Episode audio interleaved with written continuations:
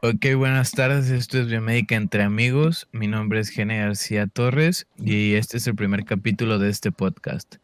El día de hoy este, vamos a hablar sobre diversos temas, sobre ingeniería biomédica y un poco de MEMS. Y voy a comenzar presentando a mis demás compañeros. Adelante. Bueno, hola, mi nombre es Feri de Pérez Juárez. Este, mi nombre es Jorge Eduardo Castillo Llanos. Hola, yo soy Alexia Pérez.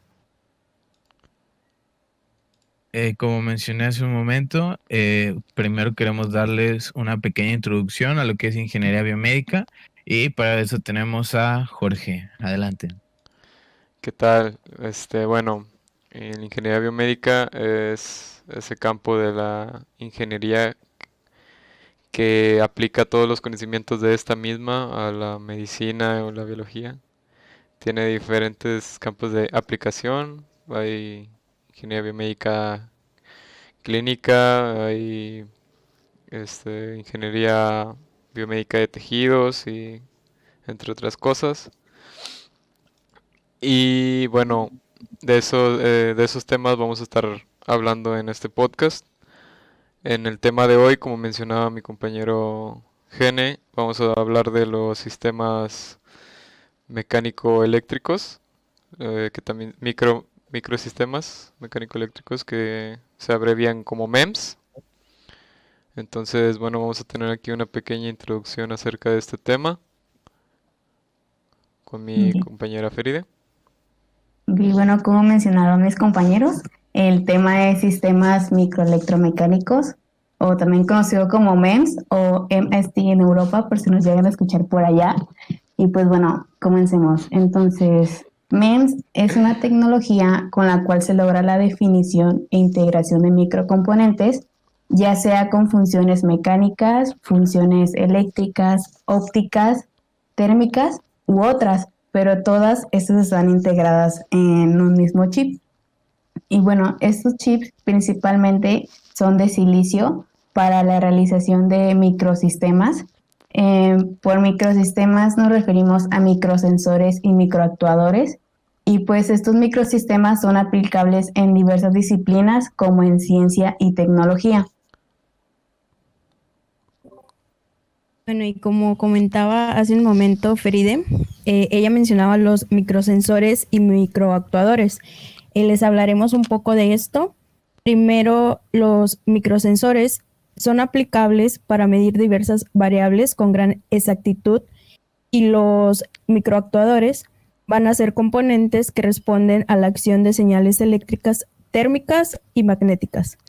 Se puede decir que MEMS son dispositivos eléctricos con partes móviles y pues estas tecnologías van a permitir una alta precisión dimensional tanto en los elementos mecánicos como eléctricos que junto con las casi ideales características eh, mecánicas de silicio van a permitir el desarrollo de microsistemas de alta confiabilidad, gran funcionalidad y portabilidad que van a ser extremadamente pequeños, además de contar con costos muy reducidos. Ok, gracias. Eh, yo voy a continuar hablando un poco de cuáles son los materiales, técnicas y los procesos que se requiere para la fabricación de esto. Como mencionó mi compañera Alexia, pues esto nos va a ayudar a reducir costos y a que el tamaño sea muy pequeño. Los principales materiales que tenemos en los MEMS pues son la soledad de silicio, este, el polisilicio, óxido sin nitrato de silicio. Eso es casi todo eh, son los principales materiales. También podemos contar con fotoresinas, vidrios, cerámicas eh, y polímeros. Estos son un tema un poco de eh, bioingeniería. Entonces también podemos ver lo que son los métodos para el micromaquinado.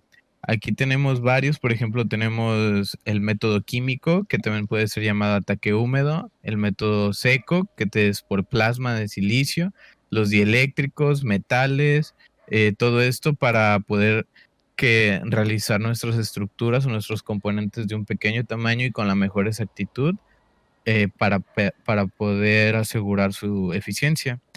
Otro tipo de, procesos de procesos que tenemos pues son la limpieza de obleas, eh, la fotolitografía, la oxidación y difusión e implantación de impurezas.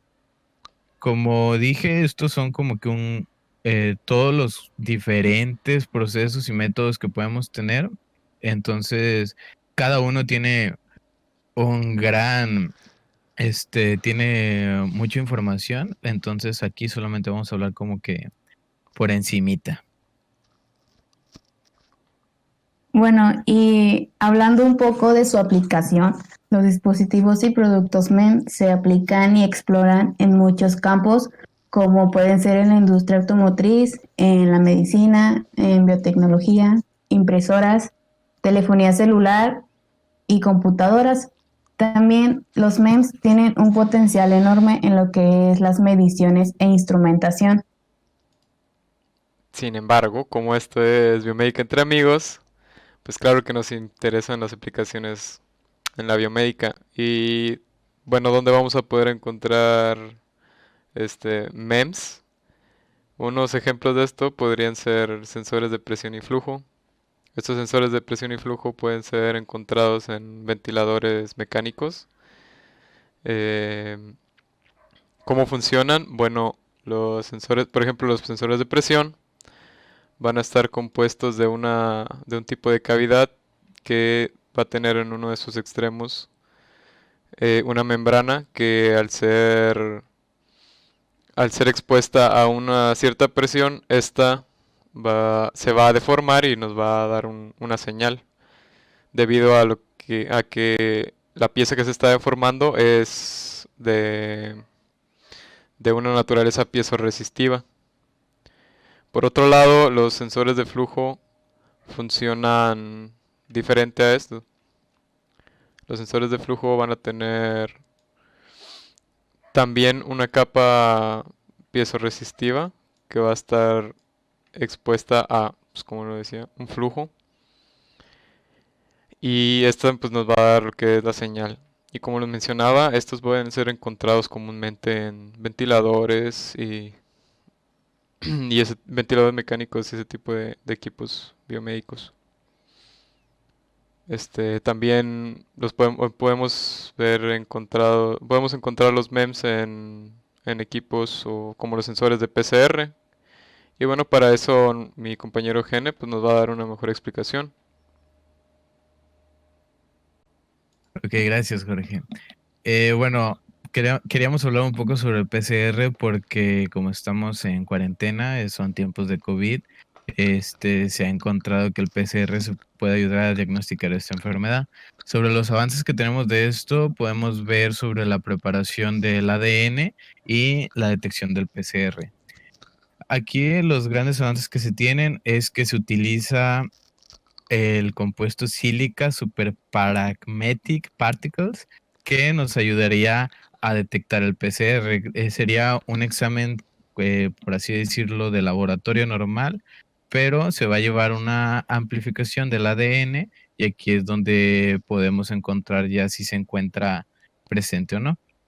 También otro ya más aplicado sería un chip, el cual nos va a permitir la detección del PCR. Se tiene pensado que podría ser en tiempo real u otra que puede ser que se pone y después se analiza. Por ejemplo, aquí también podemos observar que los estudios nos dicen que se puede detectar el E. coli en el en el en dos distintos gen de la, de la célula o del estudio que se está haciendo y también que con distintos marcadores pues podemos encontrar eh, las distintas anomalías que estemos buscando. Y bueno, creo que estas serían las diferentes aplicaciones que podemos encontrar de los MEMS. Englobamos tres, que son las que más están relacionados con ingeniería biomédica y pues esperamos que les haya gustado el tema. Y pues continúo con mis compañeros para que se despidan. Gracias.